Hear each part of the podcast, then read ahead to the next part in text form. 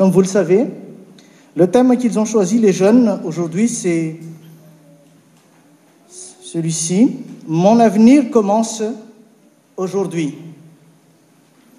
Et avec ce thème, ils m'ont donné un texte, un texte biblique que vous connaissez très bien. Je ne pense pas qu'il y ait au moins qu'il y ait une personne qui ne connaisse pas ce verset ici, dans ce temple. 2 Corinthiens 5, verset 17, qui dit ceci. Si quelqu'un est en Christ, il est une nouvelle créature. Les choses anciennes sont passées, et voici, toutes choses sont devenues nouvelles.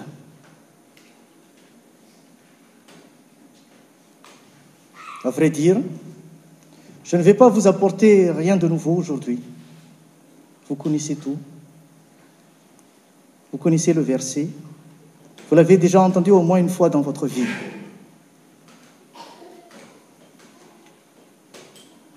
La semaine dernière, euh, à Aix, j'ai apporté, parce que je n'avais pas le temps, j'ai apporté des steaks frites. Aujourd'hui, parce qu'on m'avait demandé, on m'a donné le temps aussi de préparer, je vais essayer un petit peu de faire euh, un plat typique malgache, mais avec euh, quelques touches personnelles. Vous savez, par exemple, quand vous mangez les ravtuto, chez Rakut ou chez Rabé, c'est pas pareil parce qu'il y a quand même quelques touches par-ci et par-là. Voilà. Ce verset figure parmi les favoris que les nouveaux convertis aiment citer. Voilà une constatation, première constatation. Il est aussi fréquemment utilisé, évoqué dans les témoignages. Dans un tel contexte, donc, ce verset prête parfois à confusion. Les auditeurs sont enclins à penser que si une personne est sauvée, ses anciennes habitudes, ses mauvaises pensées et ses convoitises, ont disparu à jamais. Et que toutes choses sont littéralement différentes et nouvelles dans sa vie.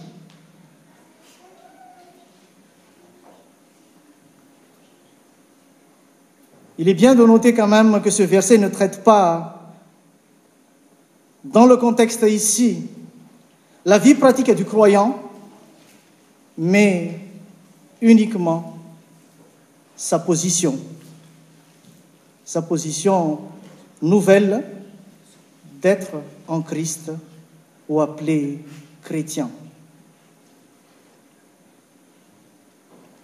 Mais ma question est de savoir et c'est là que le thème que, les jeunes rentrent en jeu. Ma question est de, savoir cette position ou le nom est-il suffisante pour être chrétien? Voilà la question.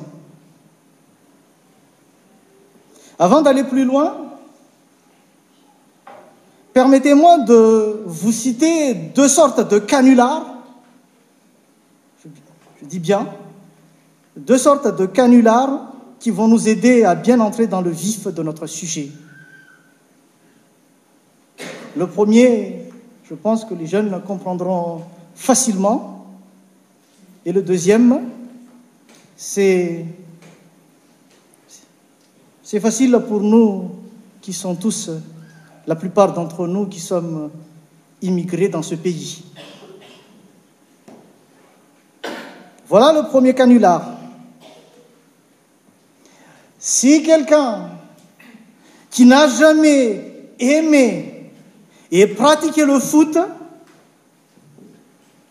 si quelqu'un qui n'a jamais aimé et qui n'a jamais pratiqué le foot, mais un maillot de foot, il est devenu un vrai footballeur. Voilà le premier. Le deuxième, c'est si quelqu'un est en France, il est français. Ses anciennes habitudes, comme nous les malgaches, la culture, la langue sont passées et voici toutes choses sont devenues nouvelles et il est devenu français aussi, comme ça. Il mange plus de raftout, il mange plus de riz, il parle plus malgache.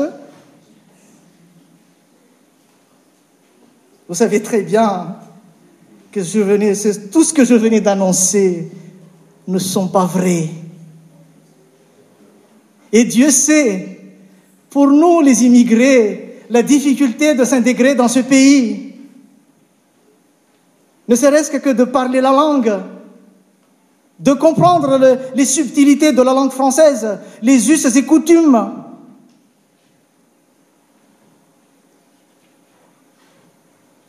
Ce n'est pas du jour au lendemain.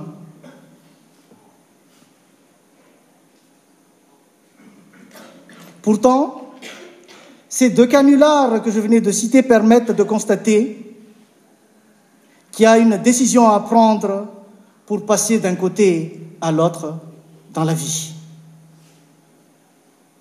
Il est bien de noter aussi dans ces deux cas que les personnes concernées ici, celui qui a mis le maillot ou celui qui arrive en France, si elles, ces personnes-là, si elles veulent, veulent, si elles les veulent bien, peuvent devenir des vrais footballeurs ou des vrais Français. Pas seulement de Vazataratas. mais c'est avec le temps. Il en est de même dans l'Église du Christ. Toute personne qui franchisse la porte de sa maison, même s'il n'a jamais, n'a jamais aimé Christ, même s'il n'a jamais été en lui, peuvent devenir aussi chrétiens s'ils le veulent bien, si elles le veulent bien.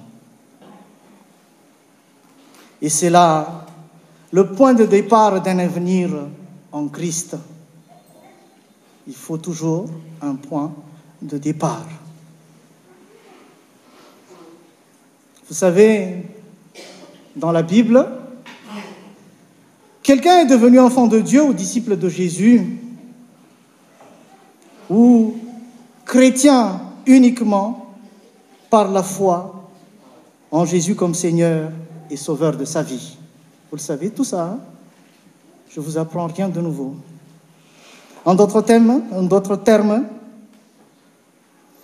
une personne passe de son statut de païen ou incrédule en chrétien ou croyant uniquement par la nouvelle naissance ou la conversion opérée par le Saint-Esprit.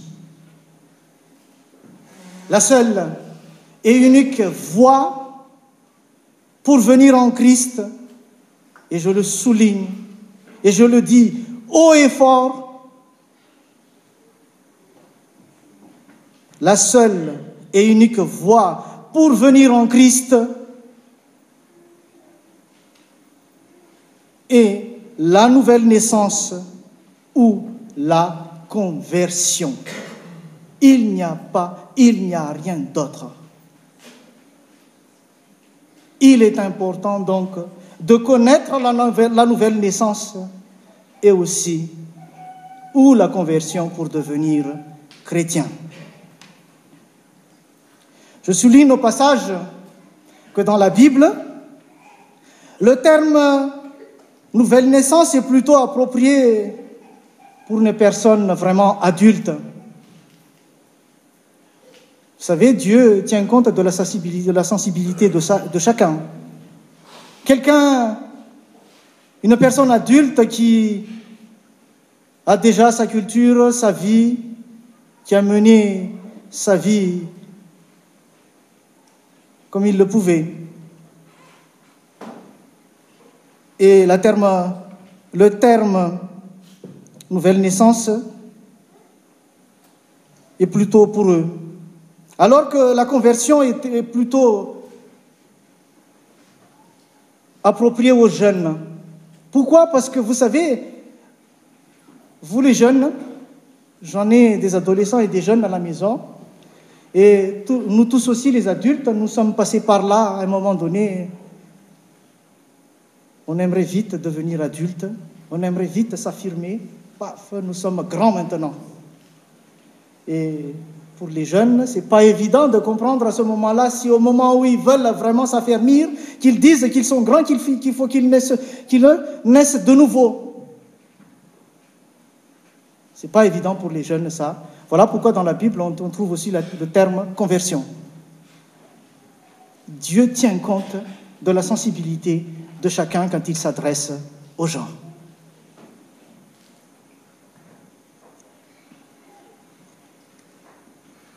Pourtant, les deux termes désignent la même chose.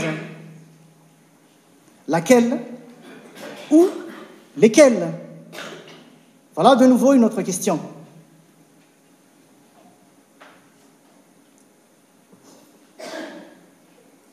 La conversion ou la nouvelle naissance, c'est simplement une phase dans la vie d'un chrétien, d'un enfant de Dieu.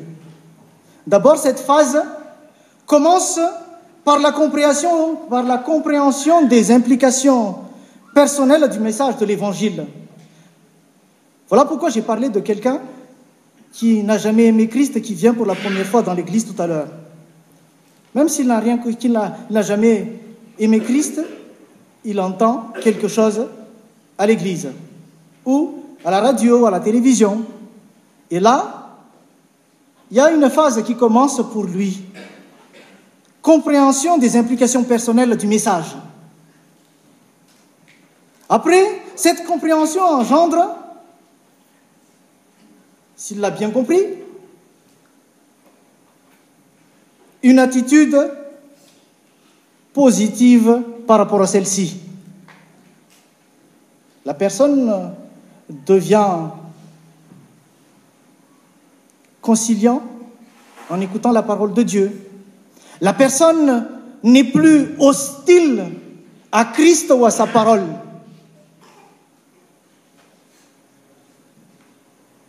Ça se passe comme ça dans la vie des chrétiens. Cette attitude ou écoute de Dieu provoque une sorte de reconnaissance du problème de l'homme sans Dieu. L'homme séparé de Dieu, l'homme séparé de Dieu par sa pauvreté et sa solitude à cause du péché. Nous sommes nés, voilà le but de Dieu pour nous, nés pour louer, servir le Seigneur. Et j'attire particulièrement votre attention là-dessus. Parce que vous savez, dans la Bible, le mot que nous avons traduit par péché, littéralement, veut dire rater le but ou rater la cible. La cible de qui? La, la cible de Dieu. Dieu aurait aimé que tout homme, dans sa vie, le serve, le loue, le célèbre dans la vie de tous les jours. En français, il y, a il y, a un cantique qui dit Je suis né pour te louer. Voilà le but de Dieu. Mais à partir du moment où l'homme est séparé de Dieu, il a raté ce cible, cette cible. Il n'est plus dans cet objectif. Voilà pourquoi on parle de péché.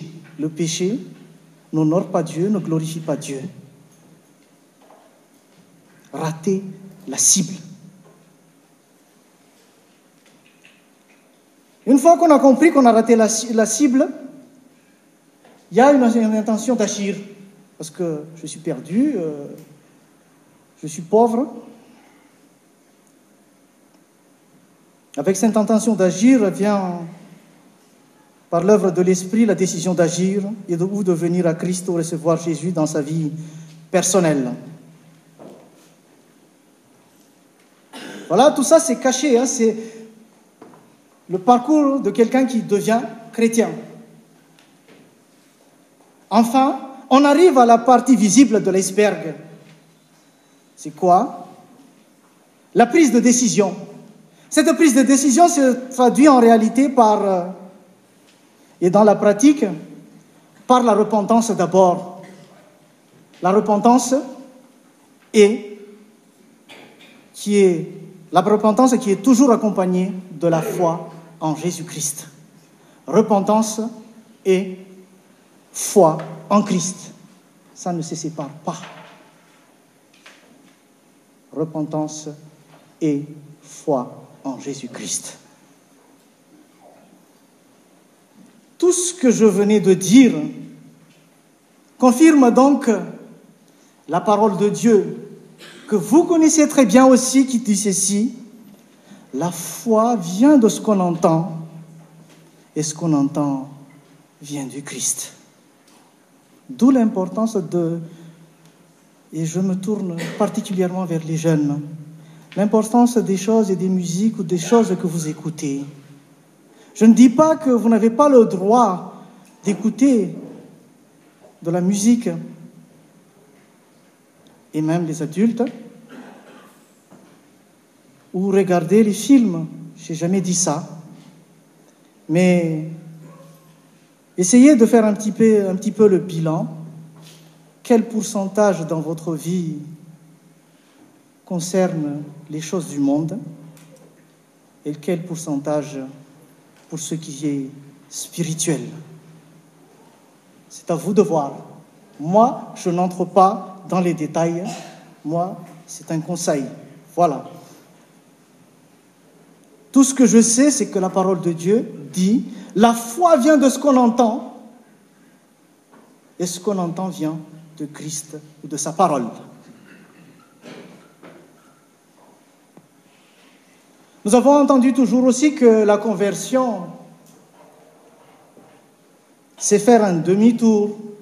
Nous avons tous appris ça dans le catéchisme. Hein. faire un demi-tour.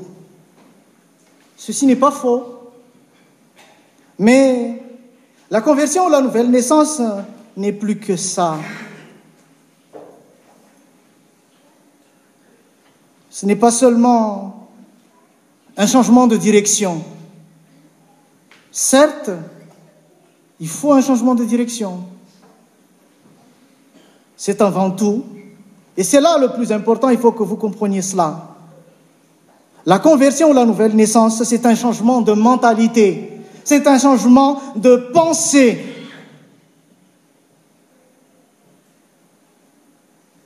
C'est le changement de mentalité, de pensée qui vous aide, qui vous dirige vers le changement de direction. Sinon, ce n'est pas possible.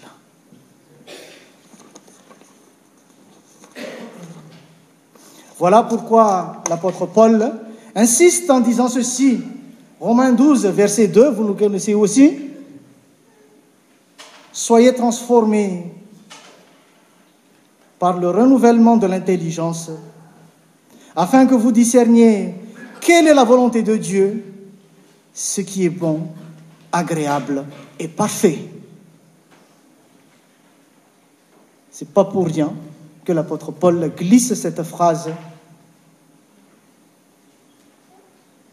dans ce chapitre.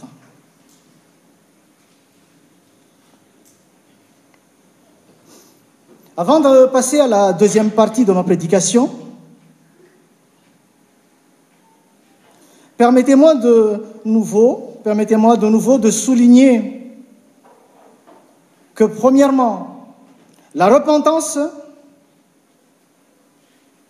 c'est en quelque sorte le regret, le remords, une sorte d'indignation et aussi se traduit par une tristesse, profonde d'être séparé de Dieu. Et en général, et dans la plupart des cas, cette tristesse profonde se traduit par des larmes.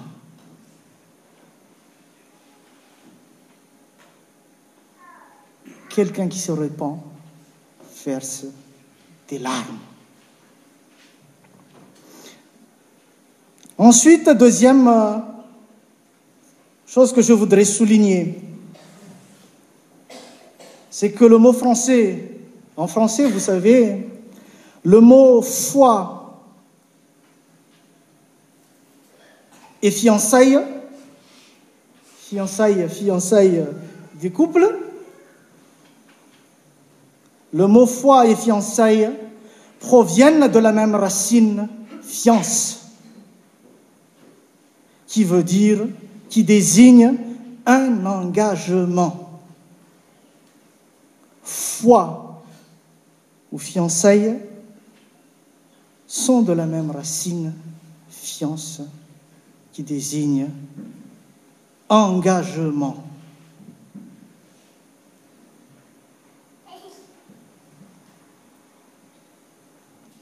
D'où aussi en français les mots confiance Engagement mutuel. Engagement mutuel. Dieu s'est déjà engagé pour nous en Jésus à la croix. C'est à nous de s'engager à notre tour pour le suivre. Voilà la foi. S'engager donc pour Dieu s'engager pour Christ. Et ici, permettez-moi juste, euh, je vais passer en revue ça, c'est, euh, je n'ai pas vraiment préparé ça dans ma prédication, mais ce matin, je me disais, euh, peut-être il faut le dire rapidement. Et j'aimerais que vous regardiez, s'il vous plaît, est-ce que vous pouvez projeter quelque chose ici? Qu'est-ce que vous voyez?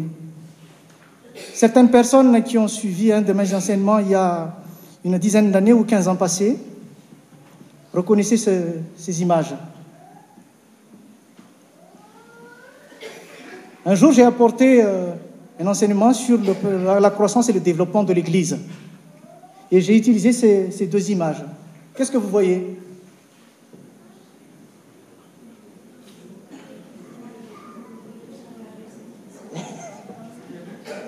Vous voyez, l'engagement? Et euh, vous savez, euh, si j'essaie d'interpréter ces deux images, c'est que nous sommes appelés à s'engager pour Christ, mais pas pour l'Église. S'engager pour Christ, ça veut dire utiliser les dons, tout ce qu'il a, et aussi avec le vent de l'Esprit, pour qu'il nous dirige. S'engager uniquement à l'Église, parce qu'on veut s'engager, c'est ça, on s'engage pour ses propres forces, mais pas par l'aide du Christ, mais pas par la foi. Et à un moment donné, à force de tirer ses roues carrées en laissant les dons et tout ce que Dieu, les bénédictions que Dieu nous a données, on s'épuise. Ça avance plus. Et à ce moment-là, quand on n'avance plus,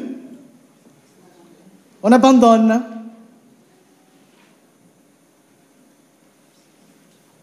Ça vous fait rire de voir ça, mais... Voilà. Je ferme la parenthèse là-dessus, je passe à autre chose.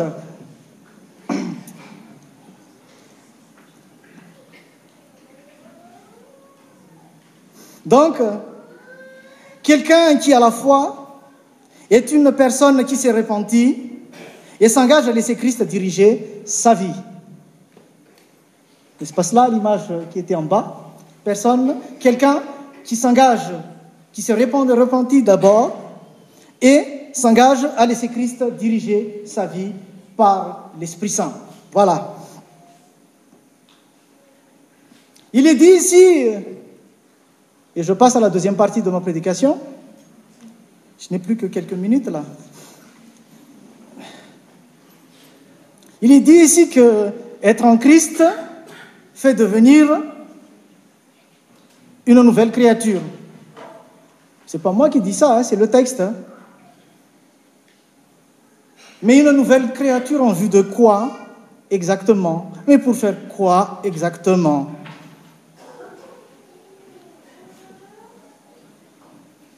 Selon la Bible toujours, cette nouvelle créature est appelée à produire le fruit de l'esprit. On trouve ça quelque part dans la Bible. Hein. Cette nouvelle créature est aussi appelée à grandir dans la foi pour euh, tendre vers la stature parfaite euh, du Christ.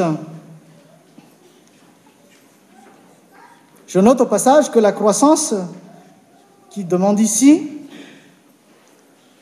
est un processus long et lent. Ce n'est pas du jour au lendemain. C'est pour ça que j'ai utilisé tout à l'heure le canular des immigrés. Dieu sait la difficulté pour les adultes. Difficulté de s'en débarrasser de nos cultures, de ce que nous sommes, ce que nous avons reçu.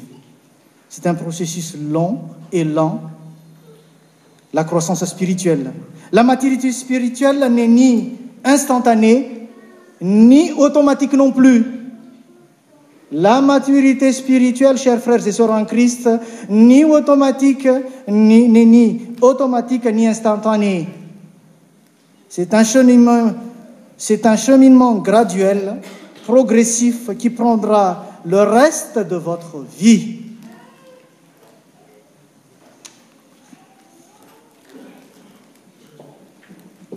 C'est pas fini. Hein?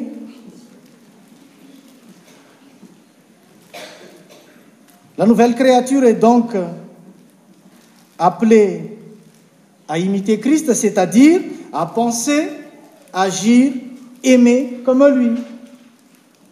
Ceux qui fréquentent les églises françaises connaissent aussi qu'il y a un cantique qui dit Te ressembler Jésus, c'est mon espoir suprême. Penser, agir, aimer comme toi.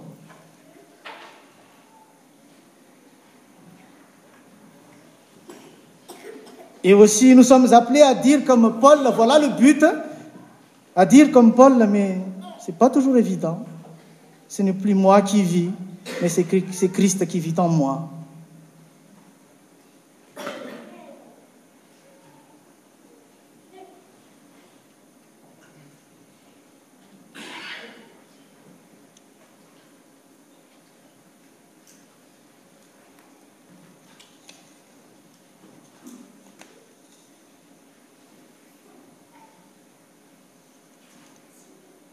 Mais vous savez, j'ai parlé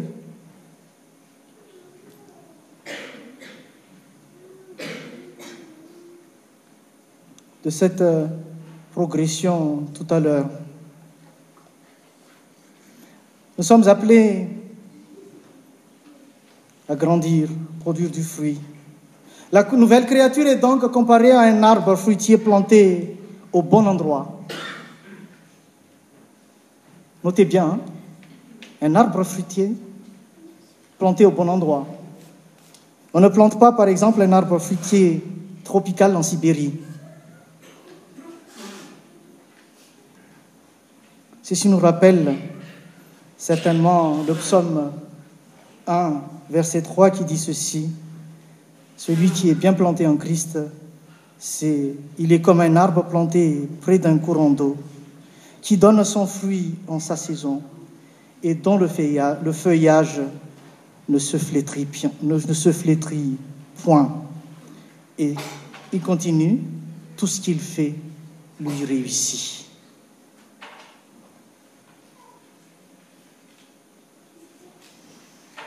Dans ce processus, j'attire simplement votre attention. Avez-vous déjà vu un arbre fruitier produire des fruits dès la sortie de terre de la plante? C'est pas possible. Spirituellement aussi, donc, personne ne peut produire le fruit sans grandir. Et pour bien grandir dans la foi, il faut la communion permanente ou ininterrompue avec la source de vie, comme il est dit ici dans le psaume. C'est-à-dire chercher à se nourrir en tout temps de Christ, se nourrir de sa parole, ou être rempli, se remplir de son esprit.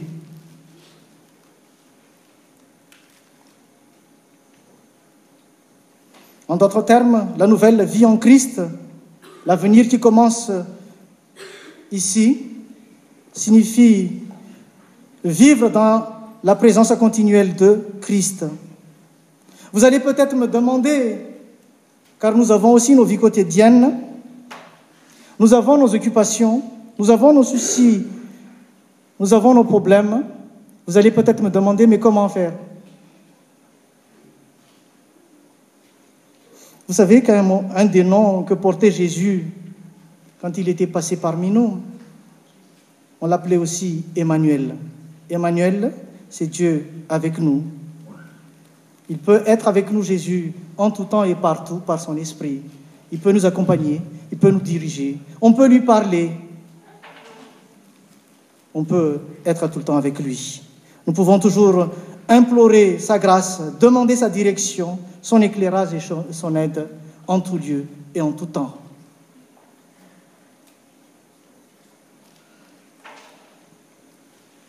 Il faut aussi savoir, même si tout cela est possible, qu'il y a des endroits où la présence de l'Esprit n'est pas possible. Je me tourne moi, euh, de nouveau aux jeunes. Ce n'est pas évident pour vous. Ce n'est pas tout endroit qui est propice pour votre croissance spirituelle. Vous savez, je prends tout de suite un exemple ou une illustration, parce que comme nous sommes appelés pour grandir, pour grandir, nous sommes appelés à une communion permanente ou ininterrompue avec Jésus. L'illustration, c'est notre téléphone portable. Vous savez, avec le progrès de la, de la technologie, il y a toujours des endroits qui ne sont pas couverts par le réseau. Il n'y a pas les bars. Il en est de même sur le plan spirituel des enfants. Il y a des endroits où l'Esprit Saint est absent. Vérifiez vos barres. Quand vous vous trouvez dans un endroit, est-ce l'Esprit Saint est présent ici? Est-ce qu'il peut être présent? C'est vrai que vous pouvez invoquer Dieu à ces moments-là pour vous sauver, mais ce n'est pas le lieu propice pour votre croissance spirituelle. Il y a des endroits comme ça. Il y a des endroits qui peuvent nuire gravement à notre croissance. C'est pour ça que l'apôtre Paul nous dit de nouveau, tout est permis, mais tout n'est pas utile. Tout est permis, mais tout n'édifie pas. Et Jésus rajoute en Jean chapitre 16, je résume ce qu'il disait euh, dans, ce chapitre, dans ce chapitre, vous êtes dans le monde, mais vous n'êtes pas du monde.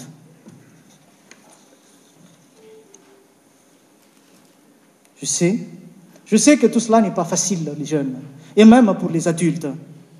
Nager à contre-courant n'est jamais facile. Sachez que vous allez nager à contre-courant. Vous n'allez pas suivre le monde. Mais n'oubliez pas la parole de Dieu qui vous dit ceci. Jésus lui-même qui l'a dit. Il l'a dit aux disciples et il le répète, il le répète pour vous aujourd'hui. Vous aurez des tribulations dans le monde, mais prenez courage, j'ai vaincu le monde. Voilà la parole de Dieu. Il faut se souvenir aussi de notre statut en Jésus-Christ, d'être plus que vainqueur. N'est-ce pas cela votre statut? Chrétien veut dire être plus que vainqueur, être le favori de Dieu pour vaincre le monde et ses convoitises.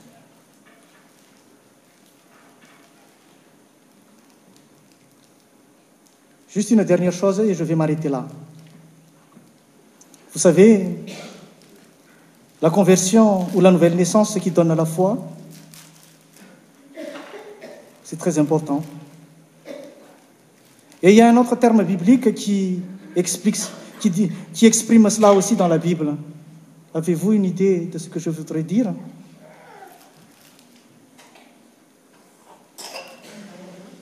Dans la Bible, il est dit que Dieu veut nous donner un cœur nouveau pour pouvoir, comme j'ai dit tout à l'heure, penser, agir et aimer comme lui. Sans ce cœur nouveau, on ne peut pas faire comme Christ. Sans ce cœur nouveau, on ne peut pas imiter Jésus-Christ. Sans ce cœur nouveau, on ne peut pas imiter Jésus-Christ et refléter l'image de la lumière qu'il aimerait que nous reflétions dans le monde pour que nous soyons vraiment la lumière du monde. Ça, c'est un autre statut du chrétien aussi. C'est pas que vous allez devenir lumière, mais la, parole de Dieu est claire. Vous êtes la lumière du monde. Tant, point. C'est pas en devenir, mais vous êtes la lumière. Et pour pouvoir faire tout cela, il faut ce cœur nouveau. Mais vous savez, quand on parle de cœur nouveau, pour moi, ce cœur nouveau, c'est comme euh, l'opération chirurgicale de transplantation de cœur. Corrigez-moi, les médecins, s'il vous plaît, si je dis des bêtises. Comme la transplantation de cœur. Vous savez, toutes les personnes qui ont subi une opération du cœur et avec transplantation, transplantation, transplantation vivent comme tout le monde. Mais la différence, c'est que ces gens-là prennent tous les jours et jusqu'à la fin de leur vie un médicament anti-rejet. Un médicament anti-rejet. Ce cœur, et il est semblable à cela le cœur que Jésus a mis dans nos vies, dans nos, dans nos corps. Oui, le corps que nous avons est un corps qui est conçu dans le péché, un corps qui rejette la sainteté, qui rejette tout ce qui est de Dieu. Pour pouvoir le faire battre, ce cœur, nous avons besoin aussi d'anti-rejet. Cet anti-rejet, c'est la prière, la communion fraternelle et la parole de Dieu. Sans cela, le cœur de Jésus cesse de battre en vous. Et je vais finir avec ceci. Bon nombre d'entre nous, je pense, connaissent le proverbe qui dit Chasser le naturel revient au galop. Vous avez déjà entendu ce, proverbe français? Chasser le naturel revient au galop. J'affirme que le nouveau cœur qui cherche la sainteté de vie et qui veut pratiquer la justice et la bonté de Dieu n'est pas naturelle en nous. Mais Dieu ne souhaite pas que nous revenions au galop, chers frères et sœurs en Christ. Il ne souhaite pas cela. En Jésus, Dieu veut nous bénir. Dieu nous donne son esprit. Recevez donc, recevez, saisissez l'Esprit Saint aujourd'hui. C'est un appel recevez, saisissez l'Esprit Saint aujourd'hui. Et vous, allez voir que, vous, que tout cela, c'est pour votre bien. Car Dieu veut habiter votre vie, votre vie personnelle d'abord. Dieu veut habiter votre vie familiale. Dieu veut habiter aussi votre vie ecclésiale, c'est-à-dire votre vie d'église. Ne refusez pas cette offre, chers frères et sœurs en Christ. Ne refusez pas cette offre si vous voulez vraiment un avenir meilleur dès aujourd'hui. Amen.